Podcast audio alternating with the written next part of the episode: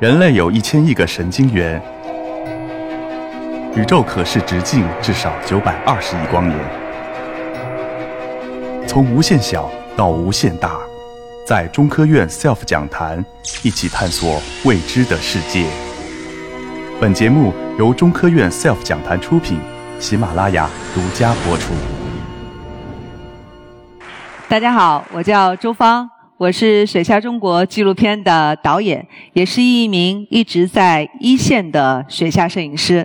嗯，之前大家都喜欢叫我“追鲨鱼的泡泡”，是因为在2016年之前，我大部分时间都在全世界不同的海域记录海洋生物、海洋生态，尤其是鲨鱼，拍摄了大概十三部和鲨鱼相关的题材的纪录片。呃，但是在拍摄的过程当中，我经常会被人问到。呃，中国的水下有没有鲨鱼？中国的水下有没有什么特别的奇观？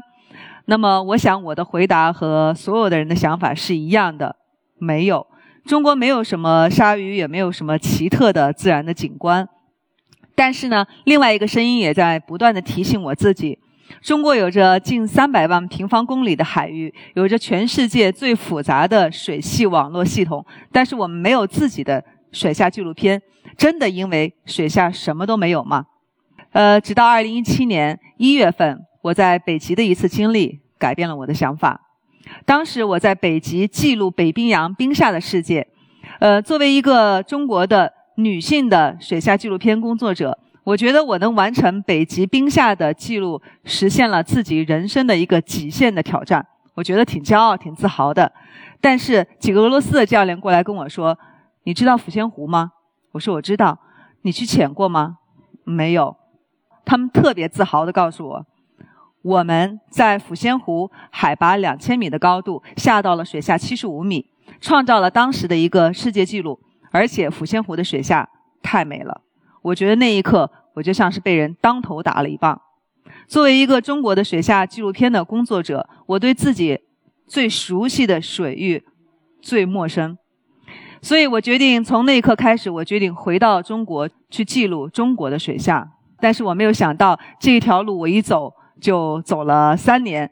这三年，很多人说啊，是泡泡感谢你创造了水下中国。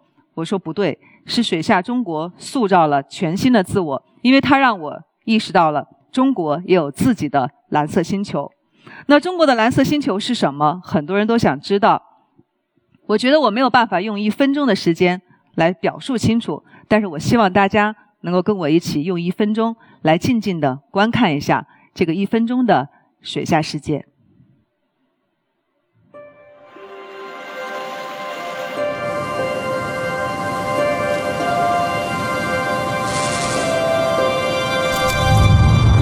水面之上是九百六十万平方公里，水面之下是无法丈量的未知。黑暗不是生命的终点，绿洲不是陆地的独享。沉船穿越百代，只为寻找它的前世今生。千万年的交集，人类享受着它的馈赠，留下生活的痕迹，生存的故事。今天，让我们冲破边界，像鱼儿一样自由呼吸，去感受它一个从未见过的水下中国。你准备好了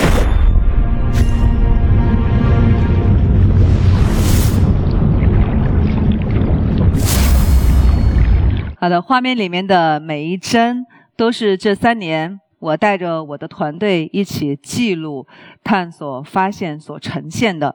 我们三年走过了二十四个不同的城市、不同的水域，留下了将近八十个 T 的超高清的影像素材，最后浓缩成了一百八十分钟的中国水下的故事。那么这三年，我也一直围绕着中国独特的自然、人文和历史三大主题来呈现我们独一无二的水下中国。呃，在接下来的时间呢，我希望跟大家从这个三三个方面来分享中国独特的水下世界。说到水下的自然奇观，大家很多人首先想到的可能是海洋。我们都知道，海洋当中有三大独特的生态体系：珊瑚礁、海草床和红树林。但是我们可能不知道中国的珊瑚礁分布在哪儿，它到底有多大的面积，它现在的现状是怎么样的。那么，其实中国是全世界珊瑚礁非常重要的国家之一。那么，从中国北部的大亚湾，一直到我们南海的南沙群岛，有着将近三万平方公里的珊瑚礁的面积所分布。但是，在中国有一个非常独特的北纬二十四度，是在福建的东山岛。福建的东山岛在中国北纬二十四度，但是我们都知道，珊瑚其实生活的环境是在水温十四度以上。那么，随着纬度的升高，珊瑚是越来越少。所以，从中国从东山岛一直到往南到广东的大亚湾，跨越了整整一个纬度以及三百三十公里的海岸线里边，都没有任何的珊瑚礁所分布。而独独在我们的北纬二十四度的东山岛，出现了不成礁的成片的造礁石珊瑚，面积达到五百平方公里，而且品种有八种。在珊瑚礁保护区，珊瑚礁礁珊瑚的覆盖率达到百分之三十到四十五，成为了全世界自然和科学当中的一个奇观。而而且我们在这个五百平方公里的海域当中，发现了几个非常明显的优势品种，包括我们刚才看到的呃锯齿赤心珊瑚、盾状陀螺珊瑚，以及我们的标准的蜂草珊瑚。除此之外，在东山岛还有着一种非常珍稀的特别的海洋的物种——海柳。那么海柳，很多人看上去觉得它可能像一棵树，因为它形似柳树而得名海柳。但其实海柳是什么？是腔肠动物，是珊瑚，是我们非常宝贵的软珊瑚之一。那么，曾经在东山岛的海域有大量的海柳存在，但是现在都已经消失了。那么，画面里面这一张海柳的图案，是我在中国台湾兰屿岛海底三十五米的水深拍到的一张非常珍贵的海柳的一张画面。虽然大面积的海柳已经不存在了，但是在东山岛的近岸还有着很多的小柳珊瑚、小月海柳、小尖海柳和巨海柳。那么，这样独特的树枝状的海柳，就为当地的珊瑚礁形成了一种非常特殊的生物的物种，叫东山小管。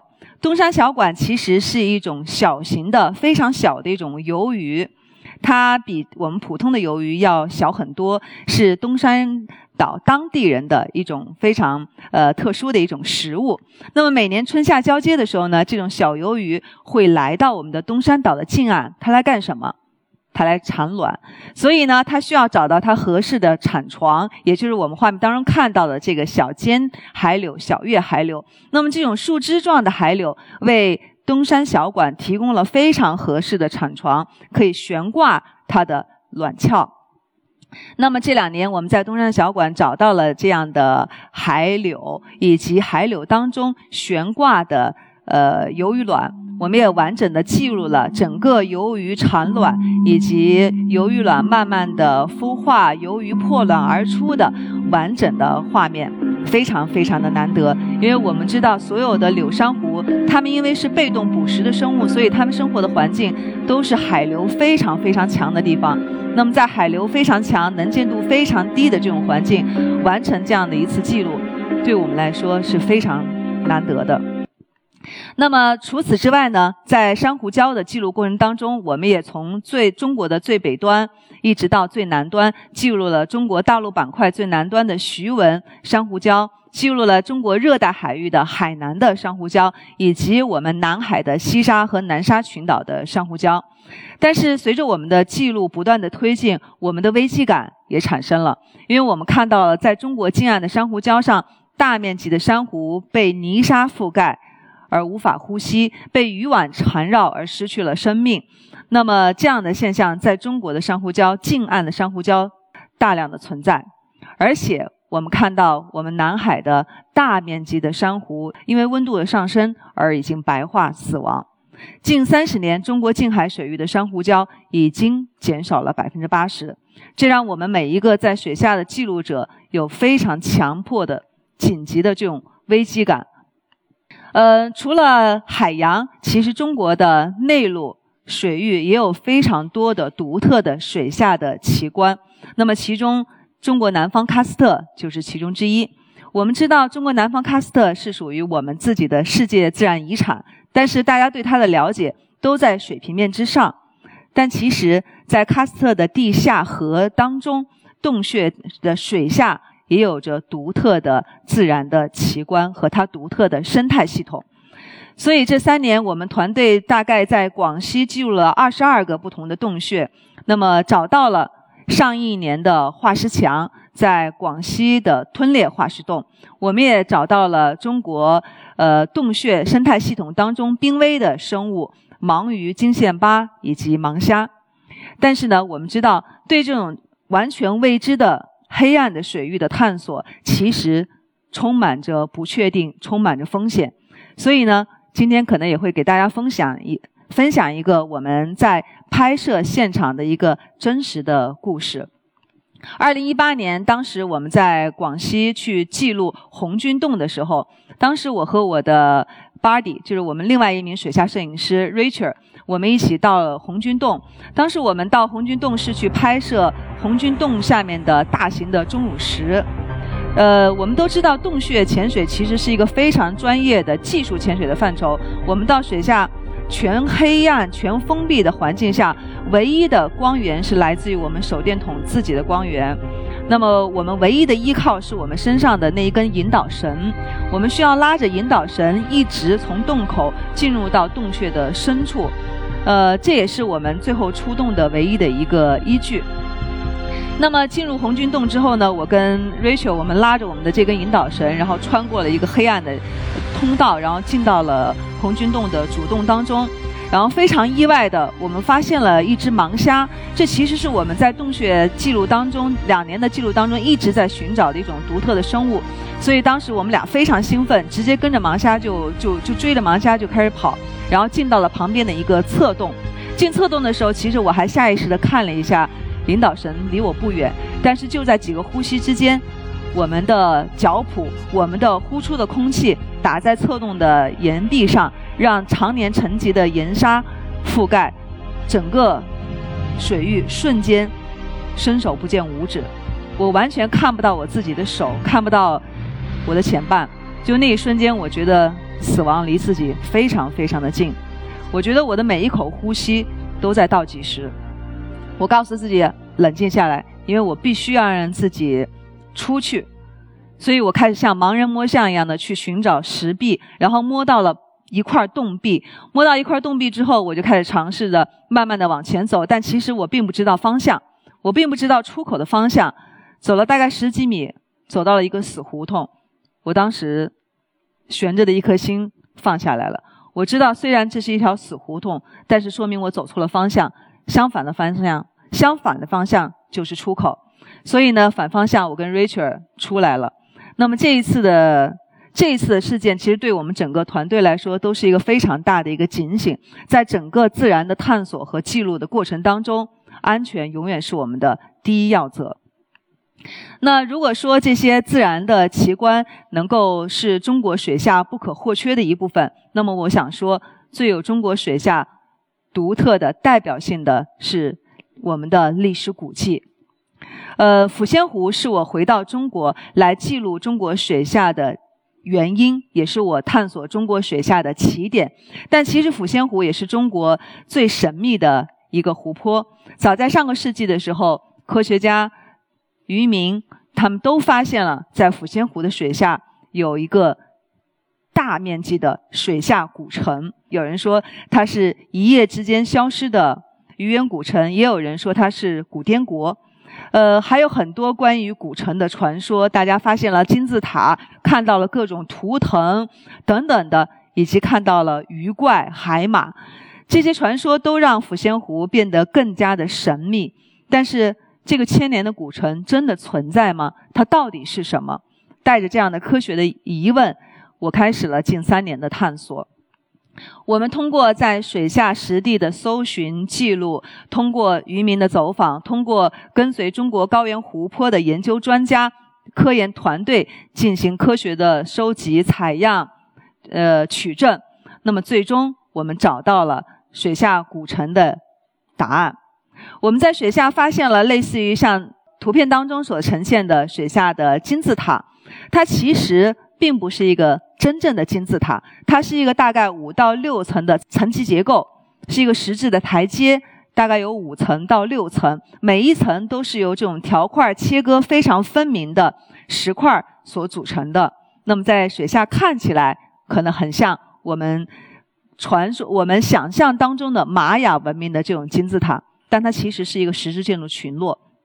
我们在水下也找到了很多呃人工雕刻痕迹比较明显的这种石块，其中很多的石块我们看到上面都有一个圆形的孔洞。呃，通过我们最后的呃取证和研究，我们发现所有的这种孔洞中间都有墓穴存在。那么有专家推测说，这是当时族群在族各个族群的聚会的时候，他们的族人插自己的族旗所用的。但是这个是否有呃是否是真实的，还有待科学的论证。但是我们通过呃云南师范大学张虎才教授他们的科研团队的研究，为水下古城给了他一个最终的真实的一个身份。呃，其实抚仙湖的水下古城是一个。西南地区人类遗迹的最重要的一个组成部分，它大概的面积有二点四平方公里，在二点四平方公里的水域当中，有大面积的人工人类所生活的遗迹所遗留存在。它的年代是距今四千年到两千三百年之间，在距今四千年的时候，这里有着人类所生存；那么在距今三千年的时候，因为温度的升高。湖面上升，所以人类慢慢的向高处迁移，直到两千三百年的时候，人类完全迁移，湖面完全的淹没了这一座石质建筑的群落，也形成了我们今天的水下的奇观。这也是抚仙湖的身份首次在媒体公开的一个公布。那么，除了抚仙湖，可能大家在看我们的预告片、看我们的片子当中，印象最深的可能就是。这个带着“圣旨”两个字儿的这样的一个古迹，这其实是狮城的一座牌坊。那么它现在淹没在我们的千岛湖的水下。在一九五九年的时候，因为新修新安江水电站，淹没了两座始建于汉唐年间的古城——狮城和鹤城。那么这座牌坊就是狮城的节孝坊，也是中国目前水下唯一的一座直立的。完整的水下的牌坊，呃，在探索狮城的牌坊的过程当中，呃，也让我产生了非常非常大的共鸣，呃，因为我记得我在拍摄狮城的时候是在寒冬十二月的时候，呃，当时千岛湖的水面的温度是零度，水下非常非常的冷。我们探大概经过三到四天的在水底的搜寻，最后在水下三十二米的深度找到了这座。直立的牌坊，当我的灯光在黑黑暗的水下照亮了这座牌坊的那一瞬间，我至今都没有办法忘记那一刻我内心所带来的巨大的震撼。它超过了我之前在其他所有全世界的水域所记录的，呃，震撼的这种珊瑚礁、美丽的呃热带花园，超过了所有所有这种感受。我觉得最终我找到了答案。那是因为我找到了我自己的归属感，这是我第一次在中国的水下看到了我们自己的汉字，看到了我们自己的呃历史古迹在我的眼前呈现，这是我第一次在水下看到，我有一种强烈的归属感，超过了我其他所有的体验，呃，所以也从那一刻开始，我坚信。中国有自己独一无二的水下世界，有自己独特的蓝色星球，是其他任何水域所无可替代的。那么，在接下来的记录过程当中，我们也找到了整个狮城嗯倒塌的很多的牌坊，包括现在图片当中我们看到的这个是织绣坊，也是狮城最大的一个石质建筑的牌坊。虽然已经倒塌了，但是雕龙刻凤，所有的我们的文明在水下还保留着非常的完好。嗯，除了我们的古城，那么如果说中国的历史古迹当中有什么最值得我们记录的，我觉得应该是我们丝绸之路上的沉船。呃，据不完全的统计，在中国的南海。就有大概两千艘沉船还沉没在我们的南海，但是目前我们已经发掘和开掘的大概只有几十艘，所以其其实只是冰山一角。呃，很多人也知道，中国水下沉船考古起步非常的晚，在全世界算是非常非常晚的，大概我们只有三十年的水下沉船考古的呃经历。但是大家也许不知道，为什么是什么原因让中国开始进行沉船的考古发掘？其实，迫使我们开始沉船考古发掘的人是一个英国的海盗。大量的盗采中国南海瓷器的海盗麦克哈切，是他让我们开始了中国水下沉船考古的起点。